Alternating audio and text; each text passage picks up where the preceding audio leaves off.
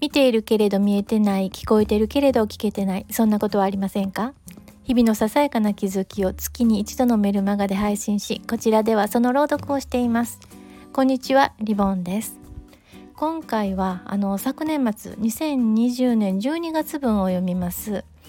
というのもあの今月のメルマガの中のお知らせにつながる内容があるので1年前のものなんですけれども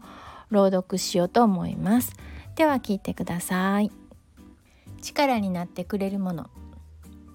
2020年も明日で最後。誰にとっても今年は特別な年でした。直接コロナ禍の実害を受けなかったとしても精神的なダークつきがなかった人はいないと思います。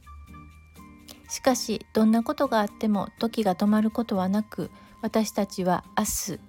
5年後10年後のことを考えながらも今日生きています。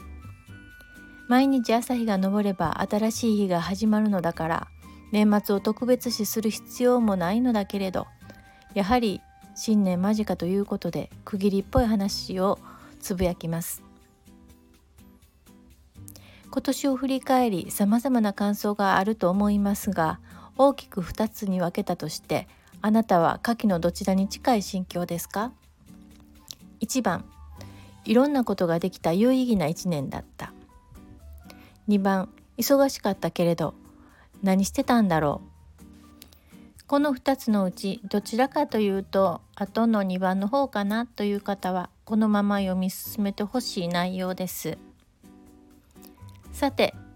まず質問です。あなたは休日の夕方一日バタバタしてたけれど何してたかな？と今日のことなのに具体的に活動を思い出せなかったという経験はありませんか？休日は仕事の疲れもあり流れるように時間が過ぎる。特に収穫のない一日を過ごすというのはあるあるです。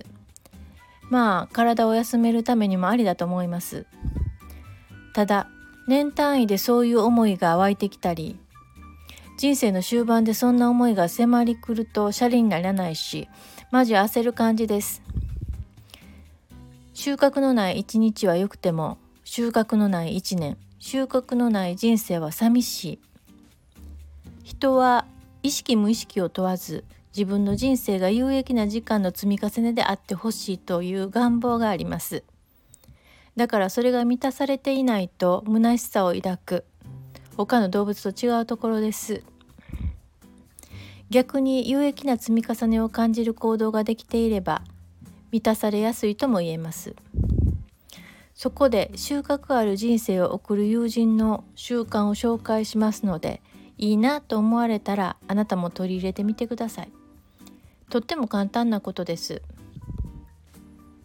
収穫のある人生を送るなどと表現するとものすごいことをやっていそうな感じですがその友人からはゴリゴリと努力しているという感じが伝わってくることはありません。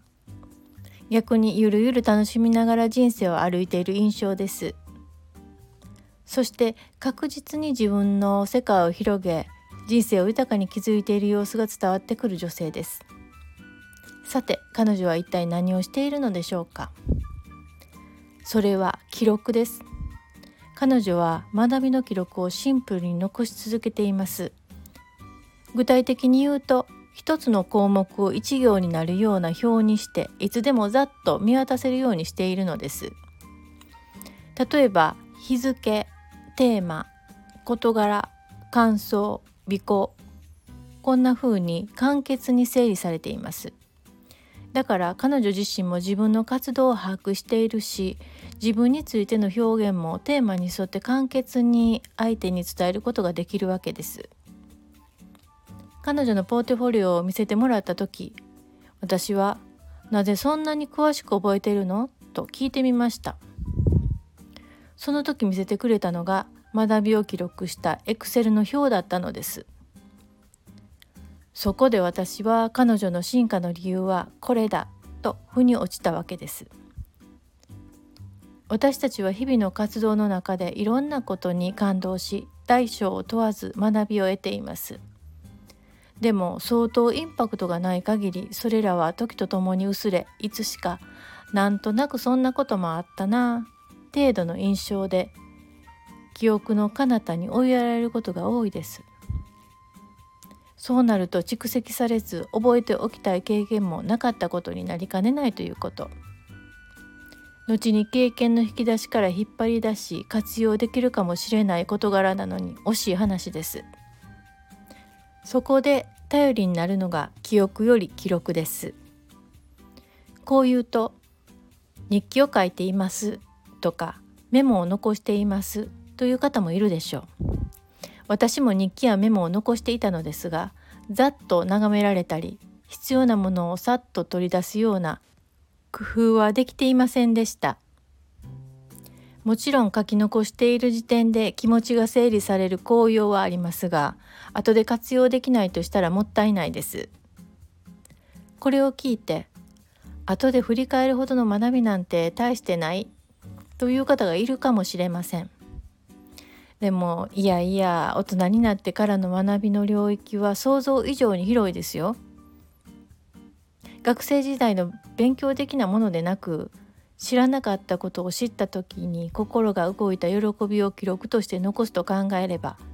まあまあな量になります。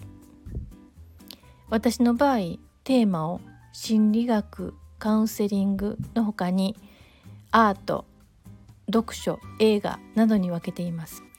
とにかくシンプルに入力して一目でざっと見返せるようにしておくだけです。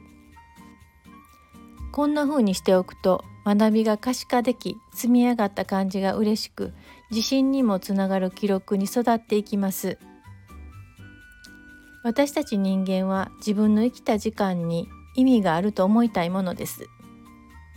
そこでその意味を見いだすツールの一つとして学びの記録をご紹介しました。記録は気分が沈んだ時や何もやる気が起きない時など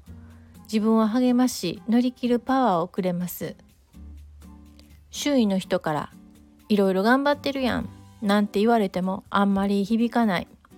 でも自分の記録は事実であり勇気をくれる感じです。一行一行の入力は地味な作業です。でもそれが半年1年と継続するとその量に圧倒されます。本当に？